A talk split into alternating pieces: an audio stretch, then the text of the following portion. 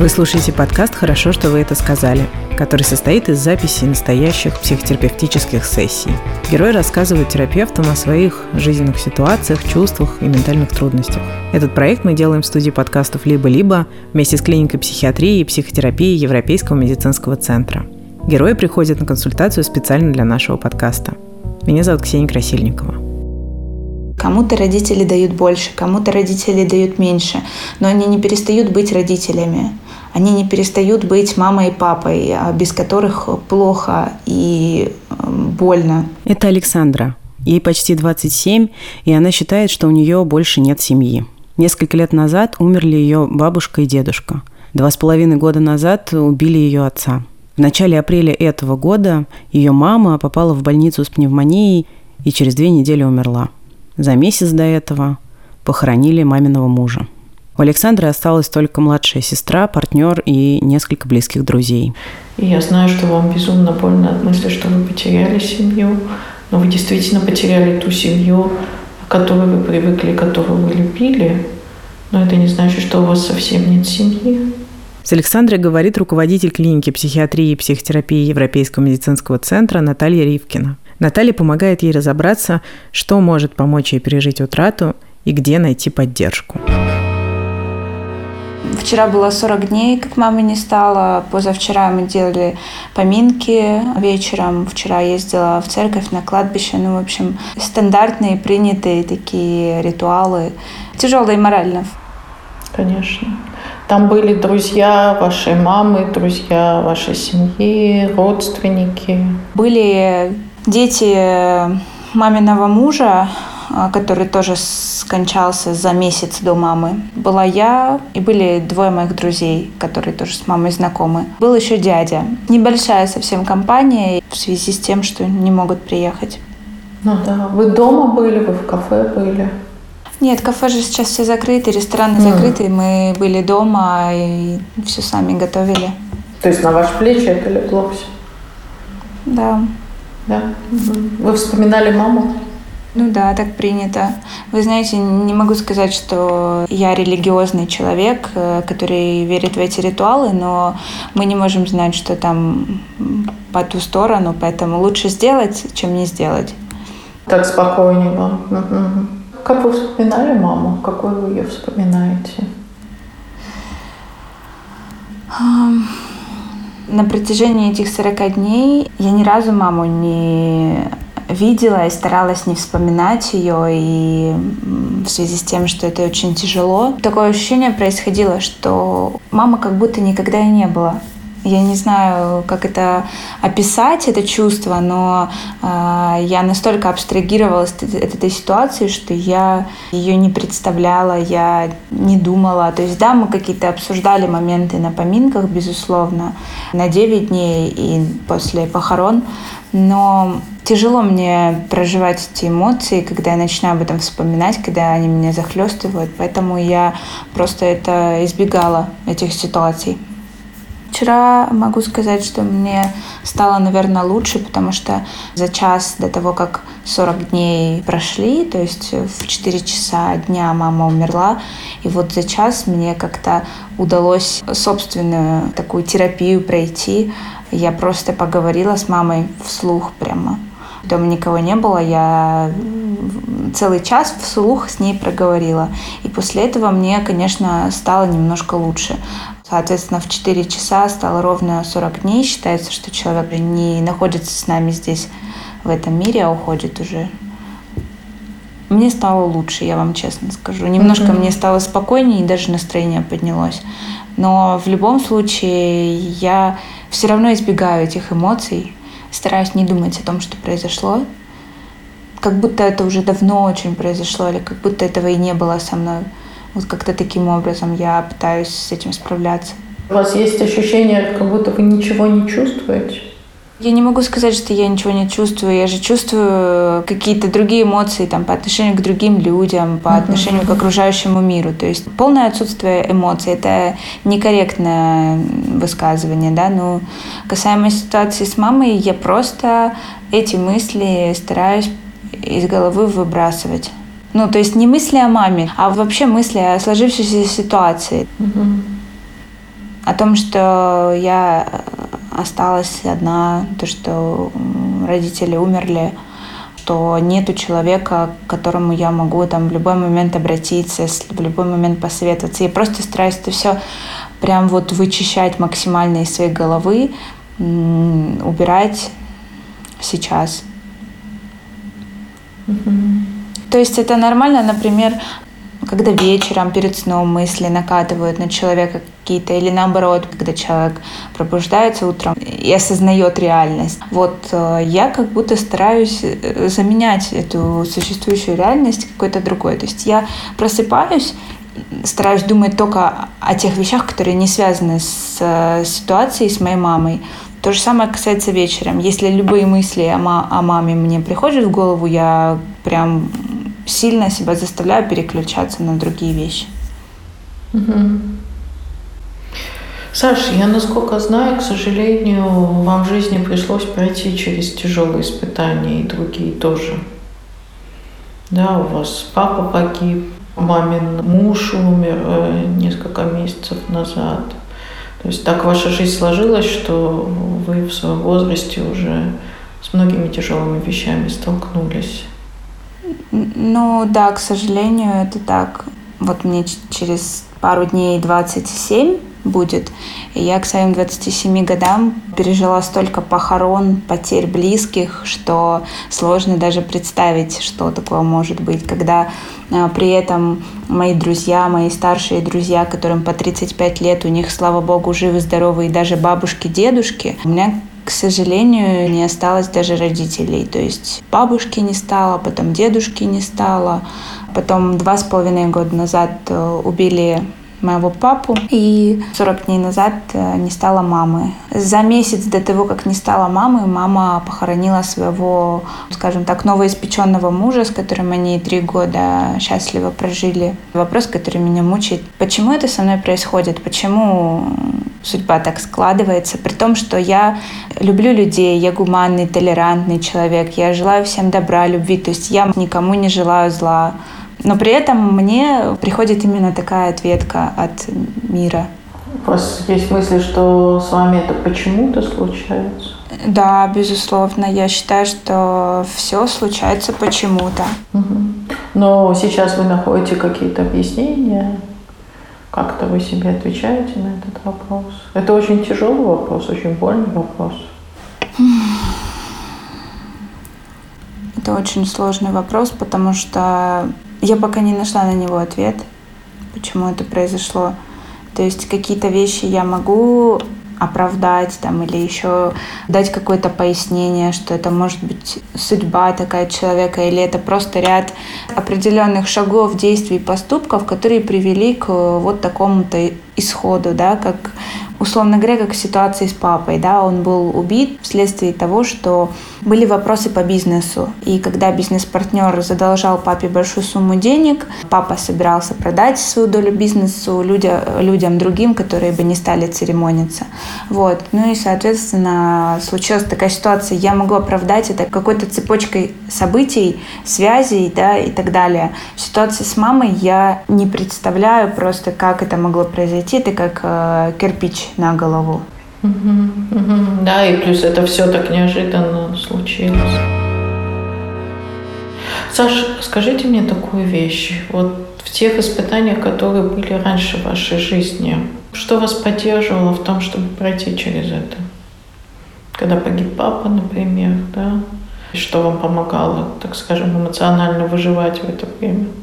Вы знаете, наверное, вовлеченность это я понимаю, что и в ситуации с мамой, и в ситуации с папой, и, наверное, с любой другой смертью мне, мне бы помогла только вовлеченность в какую-то другую, иную деятельность или в какие-то иные процессы. Поскольку папы не стало таким образом, как я уже рассказала, то угу. все проходило через следственный комитет, и вот эта вот вовлеченность в какие-то следственные процессы, хоть это и тяжелая вовлеченность, и не особо приятная, но это какая-то деятельность была, да, и, и какая-то цель. Это то, что побуждало двигаться дальше, там, вставать с кровати, mm-hmm. идти, ехать куда-то, ехать там э, на допросы, что-то делать. В ситуации с мамой Вероятно, что тоже вот вовлеченность именно в эти процессы. Это тоже те вещи, которые меня вот отвлекают. Вы каждый день должны что-то делать по этому поводу, да, вы должны вставать нет, у меня нету определенных прям расписаний, да, но я знаю, что есть определенная цель, есть шаги к ней. Нету конкретики в плане времени, дат, э, места, да, но есть э, шаги, что сегодня я вот должна там это сделать, завтра я должна там прокурору написать э, заявление, послезавтра я должна обратиться к руководителю комитета, там съездить к адвокату, и так далее. То есть цепочка действий каких-то, это вот, а, наверное, такой ключевой фактор. Ну и второй фактор — это, ну, это близкие люди, которые mm-hmm. отвлекают. Опять же, поддержка, она, безусловно, очень важна, и она очень приятна, и она свидетельствует о том, что ты не остался один, что есть mm-hmm. люди, готовые тебя поддержать. Но поддержка, она, это как медаль, да, есть две стороны. Вторая сторона, что каждое соболезнование, каждая поддержка напоминает вновь об этой ситуации. Здесь важно то, что эти близкие люди и друзья не сопереживают и поддерживают тебя, а то, что они тебя отвлекают, наоборот, отвлекают отвлекают, да, то есть какими-то иными вещами. А в вашем окружении есть такие близкие люди, которые знают, как правильно вас поддерживать? Что для вас поддержка – это не слова, там участие и соболезнования, а это именно ну, какое-то отвлечение, да, в ситуации с папой э, очень помогала мама, безусловно. Угу. Это, наверное, единственный человек такой, который серьезно поддержал ситуацию с папой, э, который постоянно находился рядом. Когда случилась ситуация с мамой, есть два человека, да, которые меня максимально близко поддержали, мой молодой человек и моя подруга. Но, к сожалению, молодой человек э, уже четвертый месяц находится за границей. Он не может оттуда прилететь в связи с коронавирусом. А, поэтому со мной рядом находится моя подруга. Она мне очень сильно помогла и продолжает помогать, чтобы я пока вот на этот э, период времени не находилась одна хотя бы, да, потому что одной в одиночестве меня бы, наверное, поглотили мысли об этом во всем, и я бы ушла в сильную депрессию. Угу. Саша, но ваша подруга, она знает те слова, которые вас поддерживают? Скорее, она знает, как меня отвлечь, в принципе, она не оставляет меня одну, да. Просто даже нахождение человека рядом, даже если человек сидит рядом и молчит, это уже очень много значит. Для меня очень много значит это. То есть, когда человек находится рядом. Ну, это, конечно, ценно. А ваш молодой человек, несмотря на то, что он далеко, вы с ним общаетесь, он знает, э, что нужно делать, какие слова для вас Совершенно нет. Совершенно. И слава богу, но в его жизни потерь а, близких людей не было. Он абсолютно не знает, что нужно говорить. Он меня поддерживал немножко иначе, поскольку я сейчас без работы. Он делал так, чтобы я чувствовала себя уверенно в том, что я могу организовать все процессы похоронные и так далее в финансовом mm-hmm. плане я плачу, а он на том конце провода просто молчит и слушает, как я плачу. Вот, вот такая помощь от него была. Но вам хотелось бы, чтобы он вас поддерживал так, как вам нужно? Да, мне хотелось бы, безусловно, чтобы еще и словесно он мог бы это сделать, но все люди разные, mm-hmm. и я благодарна ему за более серьезную поддержку. Он мне дал почувствовать себя вот защищенной, и похороны это, это всегда абсолютно не дешевая история в любом случае. Даже если это самые простые составляющие, это всегда дорого. Он мне дал почувствовать себя уверенной да, в этой ситуации, что я могу достойно маму проводить.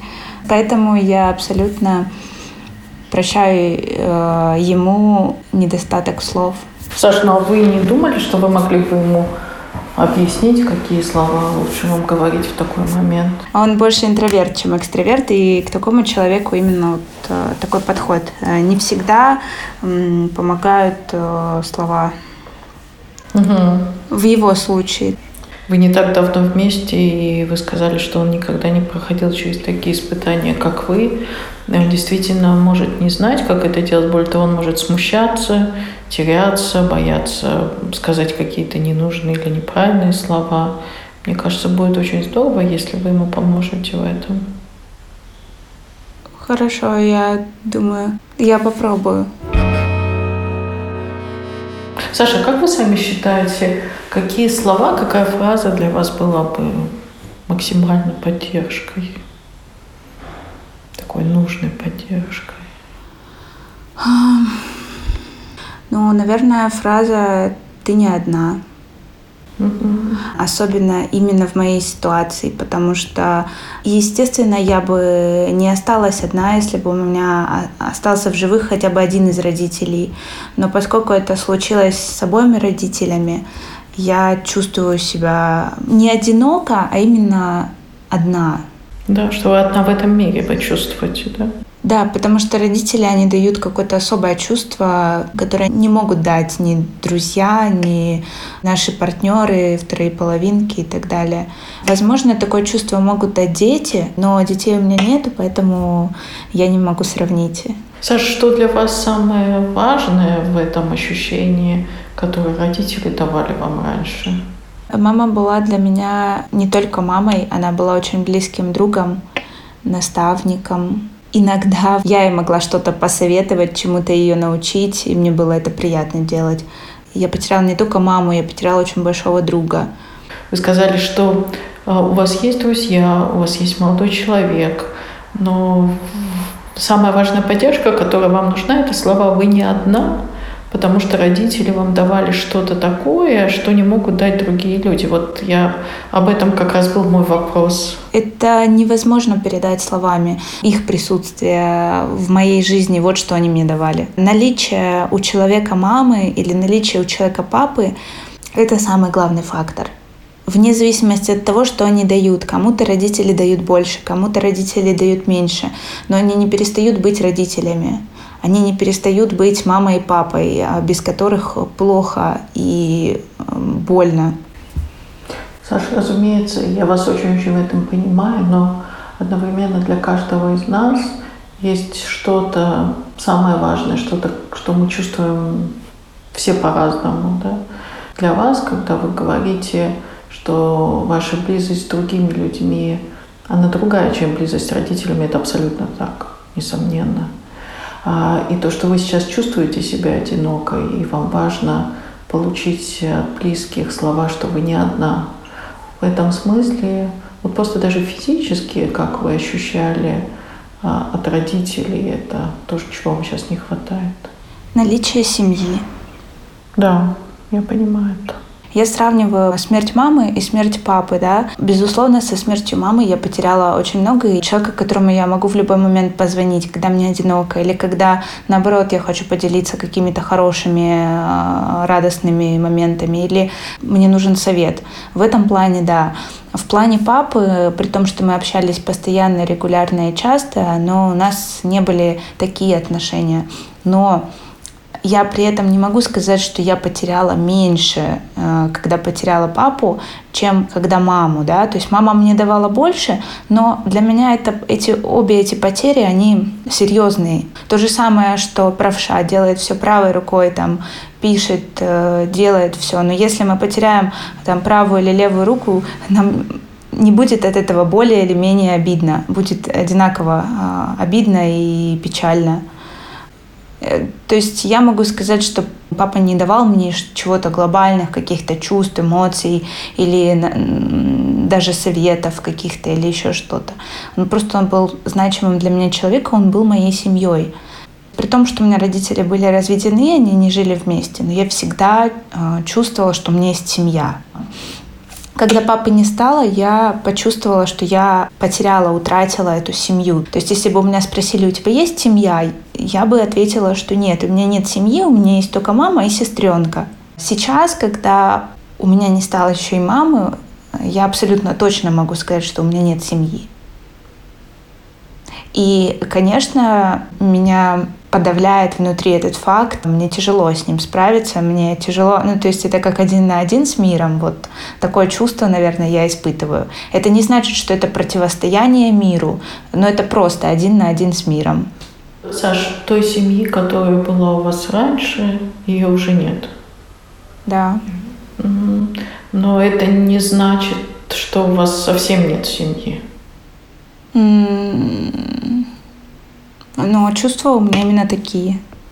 Да, это, э, слушайте, я вас прекрасно понимаю. Я думаю, что любой человек в этот момент именно это чувствует. И, и я знаю, что вам безумно больно от мысли, что вы потеряли семью. Но вы действительно потеряли ту семью, к которой вы привыкли, которую вы любили. Но это не значит, что у вас совсем нет семьи.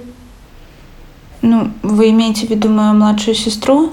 Я имею в виду вашу младшую сестру, я имею в виду всю вашу семейную историю, в том числе тех людей, которые уже ушли из этого мира. Я имею в виду ваши отношения с молодым человеком и ту семью, которую вы сами построите в этой жизни. Это совершенно другие семьи, это совершенно другие отношения, это совершенно другой уровень поддержки но это тоже семья. Я не оспариваю тот факт, что когда-то она у меня появится, но сейчас, именно на данный момент, вот у меня пустота, которая именно фактом отсутствия семьи и поддерживается. Угу. Отсутствие мамы и папы. Угу. Да, да. Это, наверное, чувство, а, я понимаю, что нельзя так говорить, потому что у меня есть мама и папа, просто они умерли. У меня и мама есть, и папа, просто их нет в живых но это все равно чувство какой-то некой э, некого сиротства. Оно меня гложет, и э, я, мне неприятно это чувство. Возможно, что когда я заведу свою семью, оно у меня и пройдет. Но сейчас оно есть, и мне тяжело с ним справиться. Я не могу об этом не думать. Я думаю, что чувство потери оно будет с вами, к сожалению, всю жизнь. Оно будет не таким острым, не таким тяжелым, но оно будет с вами всю жизнь. Но одновременно это не значит, что у вас не будет семьи. И это, я просто хочу вас в этом очень поддержать, да, потому что это невероятно больно, знать, что ты потерял семью, но все-таки, да, вы потеряли маму и папу, вы потеряли тот мир, который вы любили, в котором вы выросли. Но это не значит, что вы не построите свою семью, что рядом с вами сейчас нет людей, рядом с которыми вы не одиноки и которые поддерживают вас. Рядом с вами сейчас есть люди, с которыми вы чувствуете поддержку и чувствуете их, не знаю, присутствие, когда они прямо включены в вас, то, что с вами происходит. Вы про вашу подругу, вы можете да. назвать тех людей, вот, с которыми сейчас вы ощущаете, что вы можете на них опереться? Три человека есть таких угу. в моей жизни. Скажите, кто это? Да, это моя подруга, молодой человек, на которого я могу пока дистанционно, но все-таки я сто процентов могу на него положиться. И его близкий друг, который его заменяет в вопросах передвижений, помощи, даже с той точки зрения, что он в некоторых местах может отодвинуть свою работу и, а, к примеру, свозить меня там на кладбище. Когда эта ситуация случилась, просто было очень большое количество дел. Съездить в морг, в судмедэкспертизу, справки, свидетельства, ритуальные услуги и все это прочее. Он физически в этом плане заменял мне моего молодого человека, за что я ему тоже очень благодарна. Угу. Как вы можете сказать, как вы просто физически ощущаете их поддержку? Ну, прямо в теле, когда они рядом, как вы это чувствуете? Нет, физически я не могу сказать, что я ощущаю поддержку или что-либо сейчас вообще, кроме слабости угу. и недосыпа. Но морально, да, морально я ощущаю, как будто я могу что-то делегировать, как будто я могу разделить часть своей тяжести, которая у меня есть, да, и не то, чтобы я свою тяжесть на кого-то перекладываю, а то, что люди сами берут кусочек моей тяжести на себя, и тем самым мне становится легче. Здорово. Саша, вот эти самые близкие люди для вас, они знают, насколько для вас важны слова «ты не одна»? Нет. Я не умею. Есть какие-то вещи, которые во мне сидят очень глубоко, да, и я не уверена, что я хочу их настолько явно показывать или тем более просить о них. Но для каждого из нас свои слова являются поддержкой. Они могут не знать об этом. Они могут говорить вам много-много разных слов. Но у меня есть такое ощущение, что когда вы слышите слово «вы не одна», это очень-очень много значит для вас. И вы правда не одна, потому что они рядом с вами.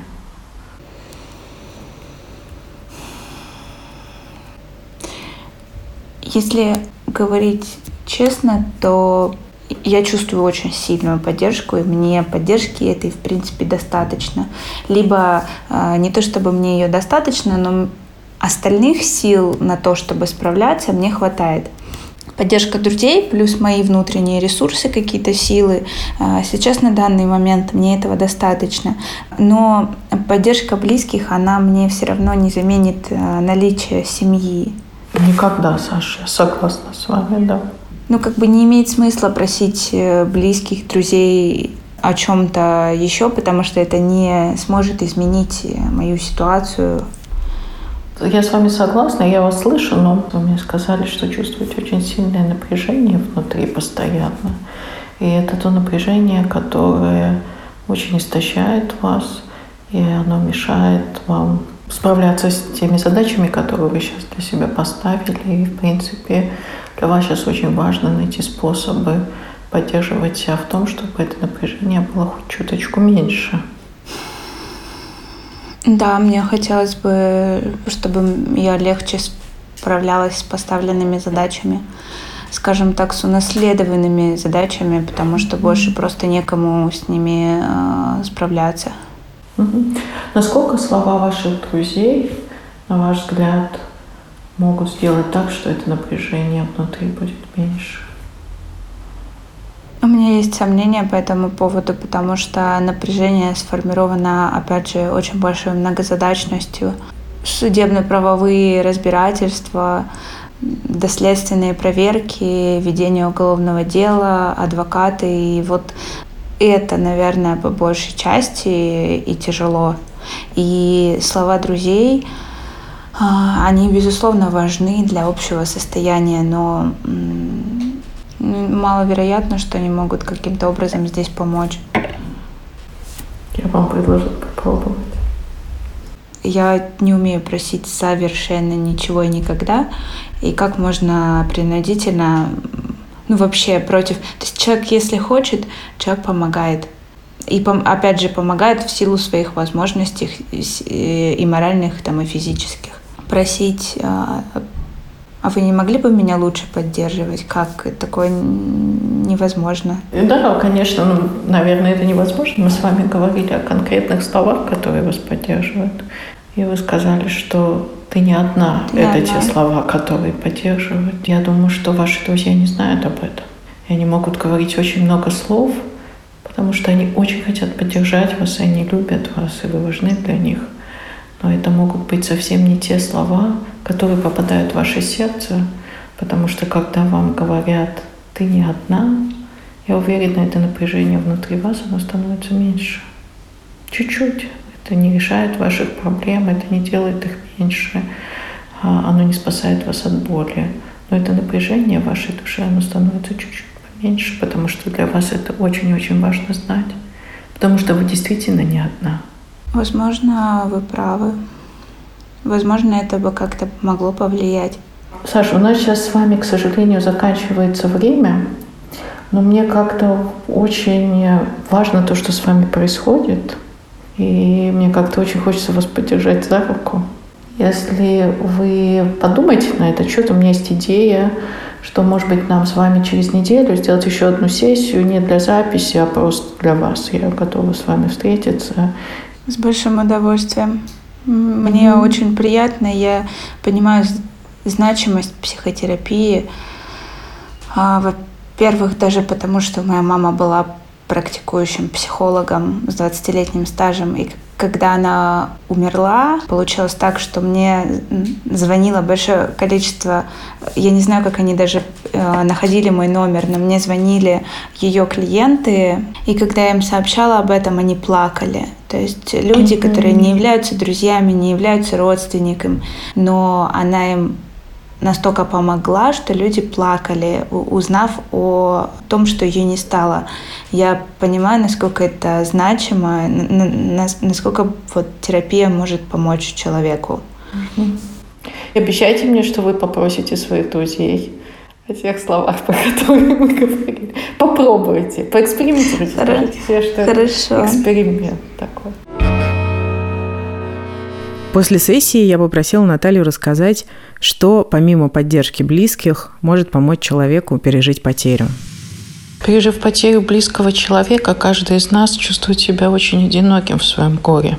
Мы можем получить поддержку от своих близких, от тех, кто рядом с нами, только сказав им, что мы действительно нуждаемся в поддержке, потому что иногда даже самые родные люди могут опасаться причинить своими словами какой-то дискомфорт или напряжение, или сказать что-то неправильное. Как ни странно, в горе очень помогает как можно быстрее вернуться к своей рутине, к своей обычной жизни. В старые времена, в дни прощания, близких просили заниматься самыми обычными домашними делами – убирать дом, готовить еду, готовиться к поминкам. Эта рутина, это возвращение к обычной жизни помогает человеку вернуться в свою жизнь, вернуться к своей реальности. Если есть возможность, возвращайтесь к своей обычной работе, возвращайтесь к своим обычным занятиям. Иногда мы соблюдаем траур, потому что положено соблюдать траур. В многих культурах, в многих религиях говорят о том, что живя своей обычной жизнью, мы помогаем умершему, его душе совершить свое путешествие, не держать за нас, уходя из этого мира. Как бы это ни было больно, как бы это ни было трудно, вернитесь в свой мир, к своим делам, к своим радостям, к своим улыбкам.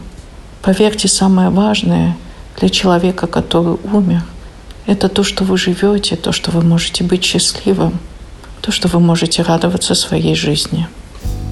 Это был подкаст «Хорошо, что вы это сказали».